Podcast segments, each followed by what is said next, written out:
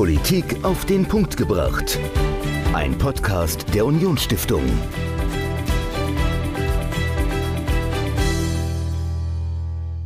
Michael, kannst du mir mal sagen, was Social Media, also Facebook und Instagram, mit Psychologie zu tun haben?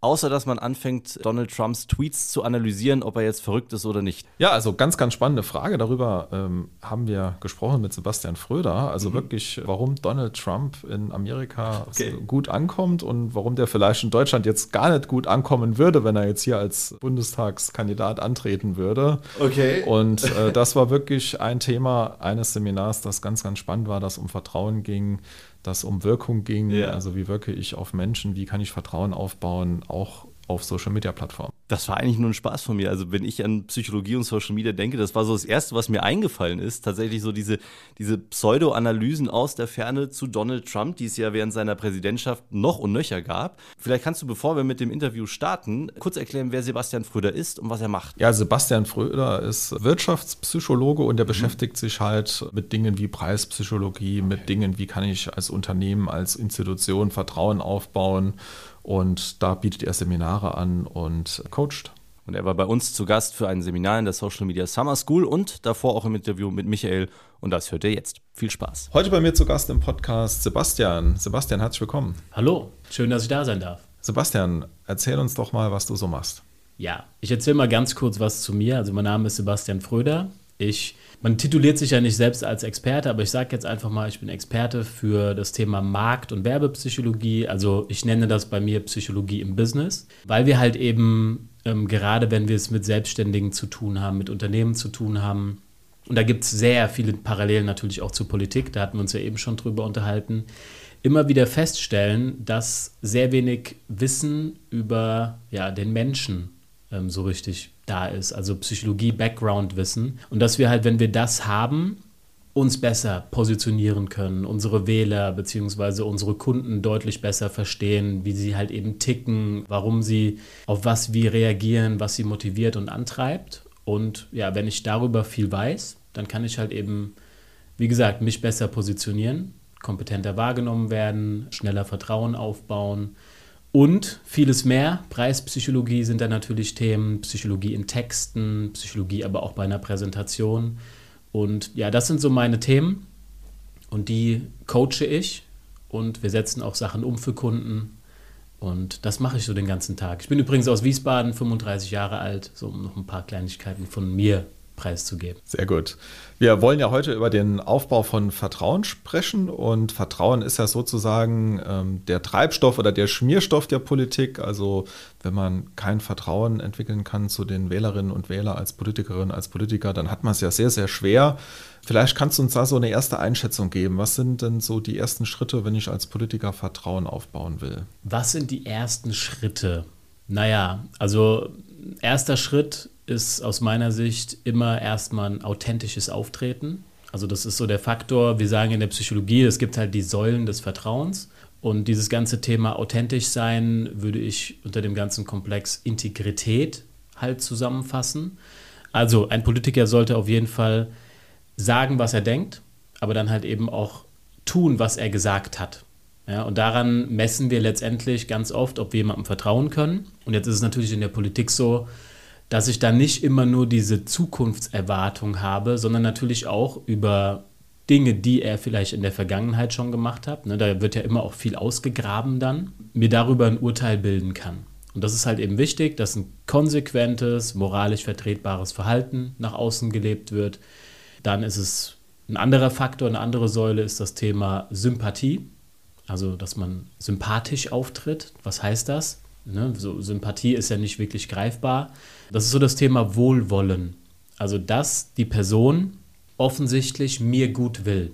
Und da spaltet sich ja dann auch die Politik. Hm. Weil der eine sagt das und der eine, also der Wähler interpretiert dann, ja, das ist gut für mich oder eben das ist nicht gut für mich. Was man auch nicht vergessen darf, ist natürlich das Thema Kompetenz, was äh, auch eine große Rolle spielt. Und da muss ich immer sagen, da ist es mehr die wahrgenommene Kompetenz als die tatsächliche Kompetenz. Weil die tatsächliche Kompetenz können wir ja als Wähler selten wirklich einschätzen. Ist das vielleicht auch die Schwierigkeit in der Politik? Also du sagst zum Beispiel, also du versprichst ja als Politiker irgendwas im Wahlkampf, sage ich jetzt mal, dann kommst du in die Regierung, äh, musst Kompromisse eingehen, weil du in einer Koalition bist und dann kannst du das nicht ganz so umsetzen, äh, wie du das vielleicht geplant hast oder wie du es versprochen hast. Wie kann man denn dieser Falle entgehen? Also was sind da vielleicht Rezepte aus deiner Sicht? Naja, das ist, das ist jetzt weniger tiefe Psychologie als einfach Menschenverständnis. Es ist halt die Ehrlichkeit. Also dieses, also wenn ich sage Integrität und man sagt halt, wir mussten jetzt hier einen Kompromiss eingehen oder wir mussten jetzt da und da leicht anpassen, wollen aber trotzdem dieses Ziel weiter verfolgen,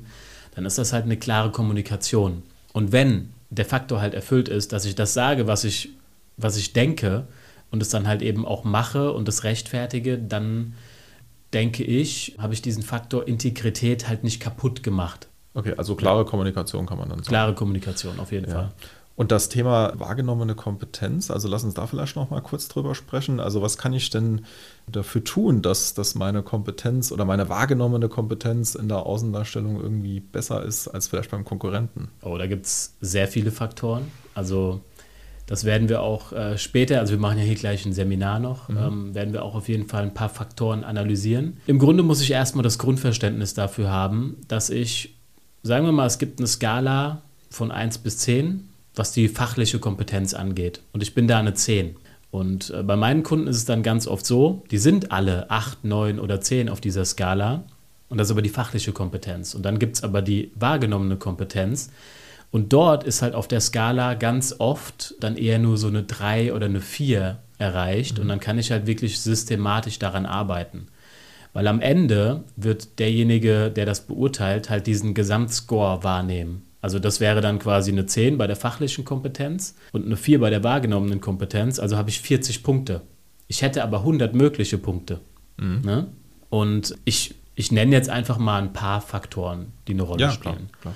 Zum einen ist es, darf man nicht, nicht unter den Tisch kehren, ist es definitiv das Thema Attraktivität. Ja? Und da ist es jetzt auch nicht so, dass man irgendwie ein Topmodel sein muss.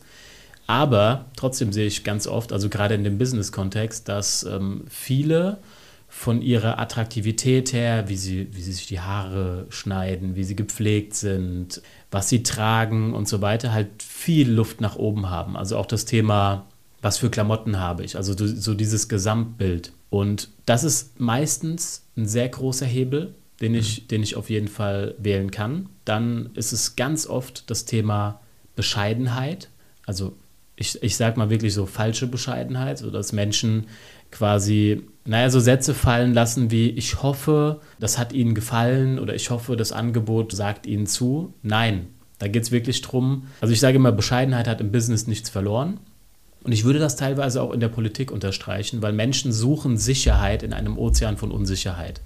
Das heißt, wenn ich rausgehe und mit meiner Sache sehr bescheiden bin, dann naja, also in dem Business-Kontext ist es halt so, der Kunde hat ganz oft dann den Eindruck, naja, weiß der überhaupt genau, was er macht? Also diese Sicherheit bei den Aussagen und da nicht zu bescheiden zu sein, ist auch ein großer Faktor.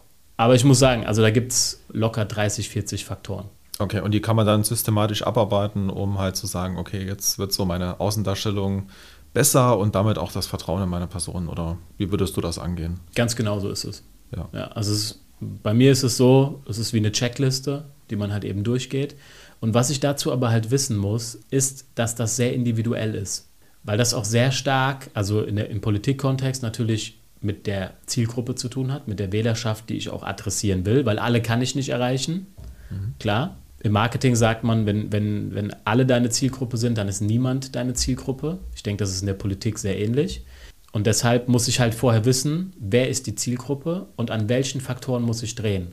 Man kann das nicht so pauschal sagen, dass ich sage, ziehe auf gar keinen Fall weiße Turnschuhe an. Mhm. Oder trage auf jeden Fall ein blaues Hemd oder einen blauen Anzug. Das kann man so nie sagen.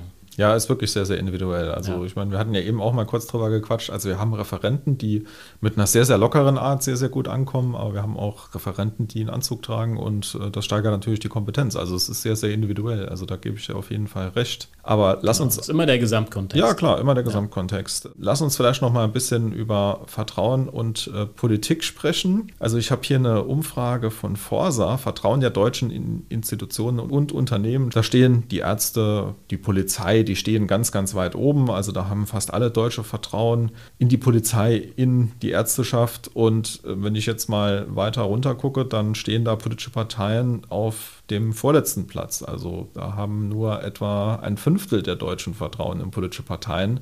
Was ist da deiner Meinung nach die Ursache? Ich kenne die Statistik. Die habe ich sogar auch schon bei, bei Seminaren mal gezeigt. Also ich sag mal so, das ist natürlich der Ruf. Ich weiß nicht, wo jetzt zum Beispiel Verkäufer stehen. Wahrscheinlich auch sehr weit unten. Ja, große Konzerne äh, unter den äh, Parteien. Äh, Banken okay. ungefähr gleich auf, Fernsehen, Presse auch nicht sehr viel ja. weiter oben. Äh, okay. Genau. Genau. Also ich würde mal sagen, also in meinem Kontext ist es halt so, Politiker haben wahrscheinlich einen ähnlichen Ruf wie teilweise Verkäufer. Mhm. Woher kommt das? Also zum einen ist so, das ist der sogenannte Authority Bias, also quasi auch wieder so ein Denkfehler, dass man zum Beispiel dem Arzt glaubt oder dem Anwalt glaubt, weil man wie so ein Halo-Effekt quasi dort spürt. Weil ein Studium absolviert wurde und der in einem Bereich sehr gut ist, schätzt man zum Beispiel ein, dass der auch in anderen Bereichen richtig gut sein muss. Also man überträgt eine Kompetenz in einem Bereich auf Kompetenzen in einem anderen Bereich. Mhm. Und dadurch entsteht dann so dieses, dieser Gesamtvertrauenskontext. Ähm, warum ist das bei Politikern so schlecht? Das ist eine sehr gute Frage. Also vielleicht auch, weil sie so oft in den Medien vorkommen und äh, ich meine, das ist ja auch sehr, sehr wichtig, dass man über Entscheidungsprozesse diskutiert, ähm, dass, dass auch kritische Stimmen zu, zu Wort kommen. Also ist das vielleicht ein Faktor oder? Mit Sicherheit, aber ich denke, das ist bei anderen auch der Fall. Also ich meine, es gibt ja auch andere ähm, Berufsgruppen, die auch viel in der Öffentlichkeit stehen. Ähm, Fußballstars. Fußballstars, gut, wie, wie, hoch ist da das Vertrauen? Das ist halt immer so. Ja, schwierig zu sagen, oder? So eine Sache für sich. Ja. ja. Definitiv. Naja, das kann ich jetzt so pauschal gar nicht beantworten, muss ich dir sagen. Also viele Faktoren halten wir fest, aber vielleicht fällt dir ja ein Beispiel ein von einem Politiker, von einer Politikerin, die es geschafft hat, besonders gut Vertrauen oder Bindung zu der Wählerschaft, zu den Bürgerinnen und Bürgern aufzubauen. Also fällt dir da irgendjemand ein? Ja, auch das ist natürlich, wenn man jetzt hier in der Runde sitzen würde, würde sowas auch kontrovers besprochen werden. Aber unsere Bundeskanzlerin beispielsweise hat das natürlich sehr gut gemacht. Ich meine, man muss ja auch sagen, sie ist jetzt schon eine ganze Weile am Steuer. Ja, 16 Jahre. Eben. Ja. Und das muss man erstmal schaffen. Und dann gehe ich ja da mal, mal davon aus, dass zumindest der Großteil der Bevölkerung genug Vertrauen hatte. Und das lässt sich auch so psychologisch ganz gut erklären weil Frau Merkel mit ihren Persönlichkeitseigenschaften, wie sie auftritt, halt schon sehr stark in zwei, ja, man nennt das Motivsysteme reinspielt. Nämlich einmal in dieses ganze Thema Ordnung, Sicherheit, ja, dadurch, dass, dass sie halt eben selbst einen naturwissenschaftlichen Hintergrund hat und das merkt man ja auch in ihrer Argumentation. Also da ist jetzt nicht viel Emotion drin, mhm. sondern das ist alles ein bisschen reservierter. Man merkt, das ist alles durchdacht und es wird immer eine gewisse Ruhe ausgestrahlt. Und jetzt ist es so, dass zum Beispiel wir in Deutschland sehr viel, sage ich mal, Menschen haben, die sehr stark in diesem Motivsystem ausgeprägt sind. Bedeutet, wir haben zum Beispiel einen relativ durchschnittlich hohen ähm, Cortisolspiegel was dazu führt, dass wir es nicht mögen, und das sieht man ja auch bei allem, was jetzt zum Beispiel während Corona passiert ist, wir mögen es nicht, außerhalb der Komfortzone zu sein. Wir wollen Sicherheit und Ordnung haben und passiert das nicht, kompensieren wir das, indem wir beispielsweise losrennen und Klopapier kaufen. Andere Nationen haben da ja komplett anders reagiert. Die haben Wein gekauft, oder? Naja, Amerikaner haben Waffen gekauft. Amerikaner haben Waffen, ja genau. Ich, ich habe Wein gekauft. Also meine okay. größte Sorge war, dass, okay, dass ja. es keinen Wein mehr gibt. Aber ja, okay auch, auch eine Methode. Aber ich sag mal so, das war ja dieses große Thema, war ja das Thema Klopapier. Mhm. Und das ist schon so, dass sie mit ihrer Politik schon sehr stark in dieses System reinspielt. Und wo sie aber auch reinspielt, beziehungsweise auch jetzt zum Beispiel die Grünen mit ihrer Spitze ein Stück weit reinspielen, ist das andere System, nämlich das Harmoniesystem, wo es mehr um Fürsorge geht, um Familie, um Zugehörigkeit, um diese ganzen Dinge natürlich, Ökologie, mhm. ähm, Klima. Und das ist jetzt etwas, wo so ein Megatrend ist, den ich zumindest beobachtet habe, dass es aktuell so ist, dass gerade aus einer unsicheren Zeit heraus dieses Zusammenhaltsthema, auch das Zugehörigkeitsthema, wieder eine viel größere Rolle spielt. Und wenn ich jetzt beide, also diese zwei Systeme, einmal das sogenannte Balance-System und einmal das Harmoniesystem, abhole bei den Menschen, dann habe ich mehr als 50 Prozent in Deutschland abgeholt in mhm. ihren Grundmotiven. Und das ist das, was zum Beispiel bei äh, Angela Merkel natürlich funktioniert hat. Ja. Und ja. Äh, man kann ja auch sagen, sie hat sich auch weiterentwickelt. Also du hast ja eben gesagt Attraktivität. Also ich glaube, ihr Kleidungsstil, der hat sich extrem geändert. Auch seit sie Kanzlerin ist, äh, sie hat eine andere Frisur gehabt, was ja auch in den Medien diskutiert haben. Also sowas spielt dann auch schon eine Rolle, oder? Ja, ja, definitiv. Also dass da ähm, auch Berater am Werk sind, ist auch klar. Also das ist halt eine klare Linie. Mhm. Das ist halt auch eben das, das Thema. Das ist auch im Marketing ein Riesenthema. Wann wird ein Unternehmen eine Marke? Und sie ist ja eine Marke geworden, also eine Personal Brand, wenn man so will, in, in, der, in der heutigen Sprache. Wenn ich konsistentes, konsequentes Verhalten erwarten kann. Und das ist genau das Thema Vertrauen, weil Vertrauen ist unterm Strich nichts anderes als eine positive Zukunftserwartung. Mhm. Also wenn ich einer Person vertraue, dann ist das eine Vorleistung. Und die Vorleistung sagt, ich vertraue dir, dass in der Zukunft, wenn wir zusammenarbeiten oder wenn ich dich wähle, dass was Gutes passieren wird, dass du zu meinen Gunsten handeln wirst. Und das ist das, was sie getan hat. Mhm. Ja, nee, da gebe ich auf jeden Fall recht. Also bei Angela Merkel muss ich sagen, könnte ich mir auch nicht vorstellen, dass die jetzt wie andere Bundeskanzler, also zum Beispiel Gerhard Schröder ist ja ähm, noch in einem Aufsichtsrat eines äh, russischen Gaslieferanten äh, tätig. Äh, dass Frau Merkel sowas nach ihrer Amtszeit macht, kann ich mir nicht vorstellen. Also die wird, glaube ich, dann äh, ehemalige Bundeskanzlerin sein und nicht irgendwie jetzt versuchen, das Ganze zu monetarisieren, um es jetzt vielleicht mal ein bisschen platt zu sagen. Ja. Und das schafft natürlich, glaube ich, Vertrauen. Also, dass es auf keinen Fall käuflich ist oder versucht, Kapital aus ihrem Amt zu schlagen. Ja, definitiv. Also, das ist auch einfach. Äh Schröder hat einen ganz anderen Schwerpunkt in seinem limbischen Profil. Mhm. Also der hat deutlich mehr Dominanzsystem drin. Das war ja auch, also ich habe mir das auch damals, wie alt war ich? Wahrscheinlich 15, 13, ich weiß es nicht genau, aber ich habe da im Nachhinein auch viel drüber gelesen, wie das auch, also wie sein Wahlkampf war und habe da auch viel psychologische Parallelen auf jeden Fall gesehen, dass er halt stark also er hatte eine sehr hohe wahrgenommene Kompetenz beispielsweise. Ja, auf jeden Fall. Ja. ja. Und konnte eben durch sein relativ bestimmtes, dominantes Auftreten Menschen sehr gut überzeugen. Mhm. Und das ist natürlich ein Faktor. Also da gibt es ja auch die alten äh, Interviews, wo beide quasi gegeneinander diskutiert haben. Und ähm, da sieht man schon diese unterschiedlichen, sage ich mal, Persönlichkeitsprofile sehr stark. Wir Deutschen können ja zum Beispiel selten verstehen, warum ein Trump gewählt wurde. Im Grunde lässt sich es aber auch wieder mit diesen Motivtypen sehr gut erklären, ähm, weil es halt eben so ist, dass das auch, also ein großer Teil von diesen Motivprofilen ist vererbbar. Also in deinem Genpool drin. Und jetzt muss man sich ja nur fragen, wer ist denn nach Amerika gegangen? Es waren damals die Europäer, die halt Mut hatten, sich durchsetzen wollten, den aktuellen Zustand nicht mehr ertragen konnten und halt rübergegangen sind, also quasi Abenteurer auch. Mhm. Und die sind von ihrem limbischen Profil her viel stärker in diesem Dominanzsystem drin, ähm, weshalb, also da, wir Deutschen können das kaum verstehen, aber Trump ist halt total stark im Dominanzsystem drin. Ähm, bedeutet aber, die ganze Wählerschaft dort ist vom Genpool her natürlich auch viel mehr dafür prädestiniert, so jemanden zu wählen. Ja. Gut, jetzt ging es natürlich ein bisschen weit. Biden ist schon so ein kleiner Gegenpart dazu. Aber ich meine, das Land ist ja auch so ein Stück weit gespalten dadurch. Ja, auf jeden Fall. Das, das kann man schon sagen. Vielleicht noch mal ganz kurz eine Rückfrage. Du hast ja eben gesprochen von äh, der Cortisolspiegel in Deutschland ja. äh, begünstigt einen Politikertypen Angela Merkel. Vielleicht kannst du das noch mal kurz erläutern. Ja, mache ich sehr gerne. Also es ist so, dass in diesem Balance-System, von dem ich da gesprochen habe, da geht es um Ordnung und um Sicherheit. Und es ist definitiv so, dass bei, bei Menschen, die sehr stark in diesem Motivtypen ihre Ausprägungen haben, also es gibt dieses Thema so, das ist der und der Persönlichkeitstyp, das gibt es so eigentlich gar nicht. Mhm. Sondern man, man kann halt sagen, jemand hat eine starke Ausprägung in diesem Sicherheits- und Ordnungssystem. Und diese Menschen neigen dazu, unter Stress, also Cortisol ist ja das Stresshormon, mhm. unter Stress halt schneller Cortisol zu produzieren als, als Menschen in anderen, äh, mit anderen Schwerpunkten.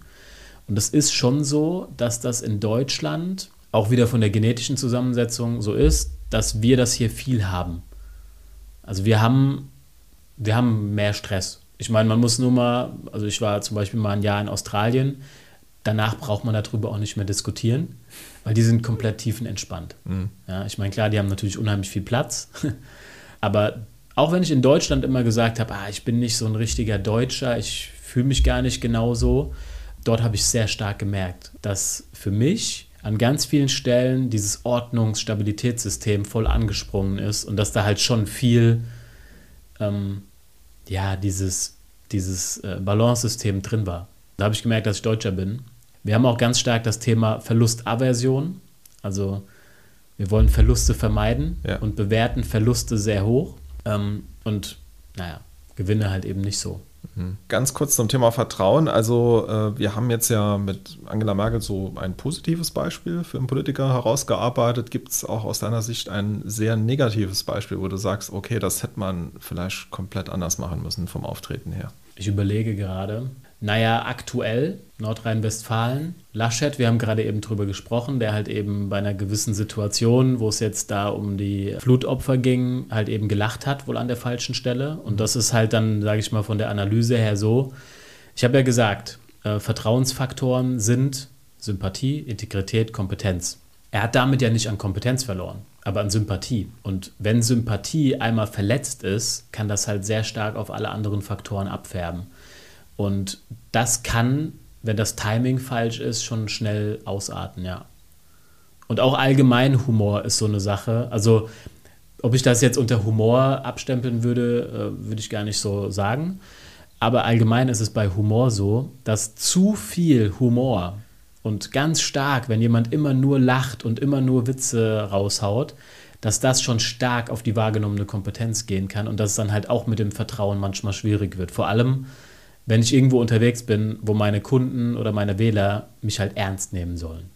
Okay. Ja, vielleicht noch eine abschließende Frage. Also wenn du jetzt junger Politiker wärst oder ja, ich frage mal andersrum, was würdest, würdest du jungen Politikern, jungen Politikerinnen raten, äh, die noch so am Beginn ihrer Karriere stehen, um halt ähm, ja, Vertrauen aufzubauen, vielleicht äh, die wahrgenommene Kompetenz mhm. zu stärken? Also was sind da so so erste Schritte, wie sollte man da vorgehen? Also viele konzentrieren sich darauf, ihre fachliche Kompetenz stark auszubauen und definieren sich fast nur über ihre fachliche Kompetenz.